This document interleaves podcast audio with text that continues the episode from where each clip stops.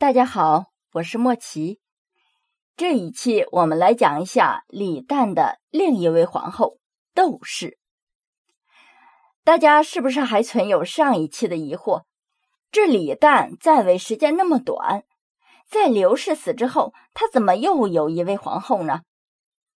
其实这位皇后啊，并不是刘氏死之后李旦另立的，也不是李旦。重新即位登基之后再立的皇后，而这个人呢，他是李旦的一个妃子，她是唐玄宗李隆基的母亲窦氏。这窦氏呢，也是很有大家闺秀的风范，不仅是姿色一等的美人儿，在礼仪修养方面也都是非常好。那么，她既然是李旦的妃子。为什么我们又说她是李旦的皇后呢？因为她是在死后被追谥为昭成皇后的。我们具体来讲一下，为什么一个妃子享受了这么高的待遇？仅仅是因为他的儿子是唐玄宗吗？这李旦在没有立为皇帝的时候啊，还是誉王。这窦氏呢，就是他的侍妾。封为了儒人，也很受李旦的宠爱。在公元六八四年，我们都知道武则天看不惯李显，就把李显给废掉，另立了另一个儿子李旦为皇帝。李旦即位之后呢，就封刘氏为皇后，封窦氏为德妃。其实啊，之所以封刘氏为后，窦氏为德妃，并不是因为李旦更喜欢刘氏。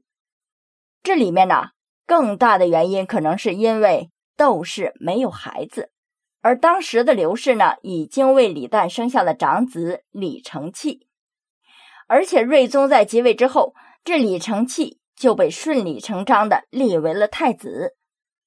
窦氏是后来才生了他的儿子李隆基。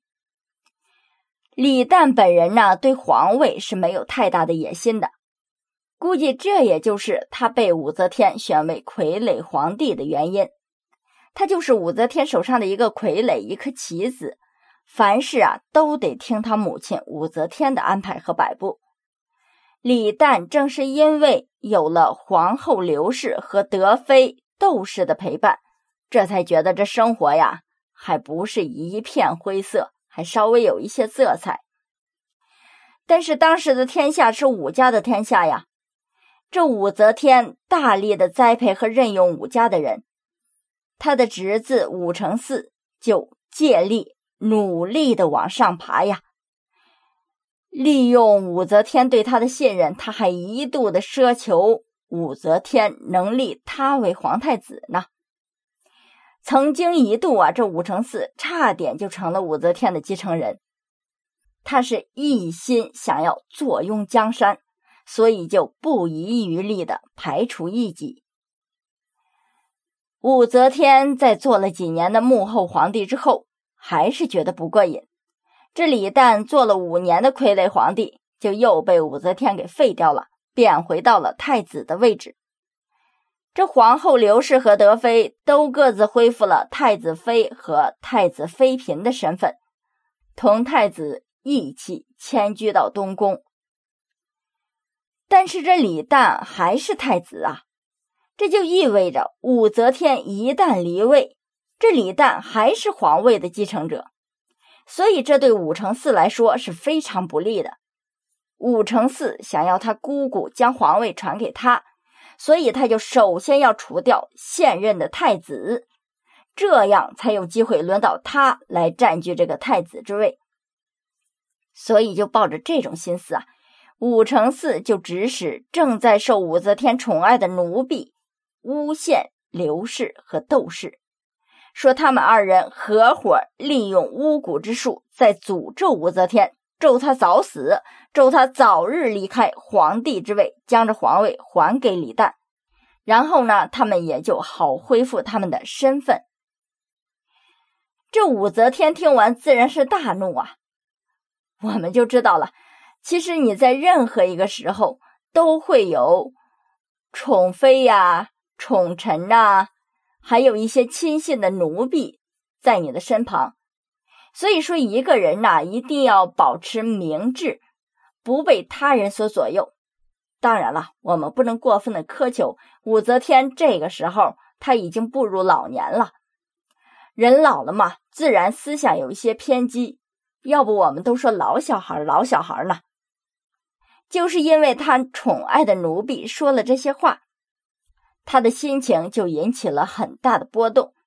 因为他最忌讳的就是别人对他不利了，是反对他这个皇位的呀，所以不管真假，除掉总是不会错了，所以他也就没有去调查事情的真相，或者是说看在。这两位是他儿媳妇的份上，给他们一个申辩的机会，全都没有。这话也说回来了，儿子在他这儿什么都不是，更何况儿媳妇呢？就有一次啊，趁着刘氏和窦氏去拜见他的机会，武则天就把两个儿媳妇都抓起来，秘密的处死，一直到最后都没有找到两个人的尸首，就像是人间蒸发了一样。这两位爱妃一起失踪，可想而知，对李旦的打击是很大的。但是他也没有办法把他们从阎罗殿里面救回来呀。如果说在我们普通的家庭碰到武则天这样的一个恶婆婆，我们真的是咬牙切齿啊。但是人家真的有皇位呀，武则天真的是手握大权呐。作为刘氏和窦氏的娘家人，实在是无计可施啊！李旦也只能是打落的牙齿和血吞呐。一直到睿宗李旦重新即位之后，才将这二位爱妃重新殓葬，也就是立了一个衣冠冢，将这窦氏呢追谥为了昭成皇后。好了，各位。李旦的两位皇后，我们就讲到这里了。我实在是不愿讲李旦其他的妃子了，他的皇后都过得这么凄惨，更遑论是他其他的妃子呢。估计啊，命运也不会太好。从下一期啊，我们就来讲一下大家熟知的唐玄宗李隆基。